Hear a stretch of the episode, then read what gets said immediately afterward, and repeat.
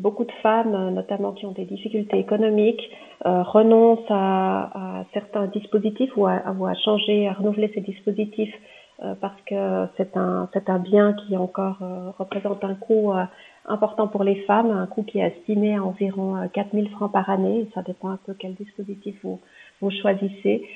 et pourtant, c'est un bien de première nécessité qui concerne le 100% des femmes qui ont leur menstruation on a choisi de s'adresser à, trois typologies de, personnes. Euh, d'une part, les personnes victimes de violences domestiques qui sont hébergées dans le foyer euh, centre Malais Prairie.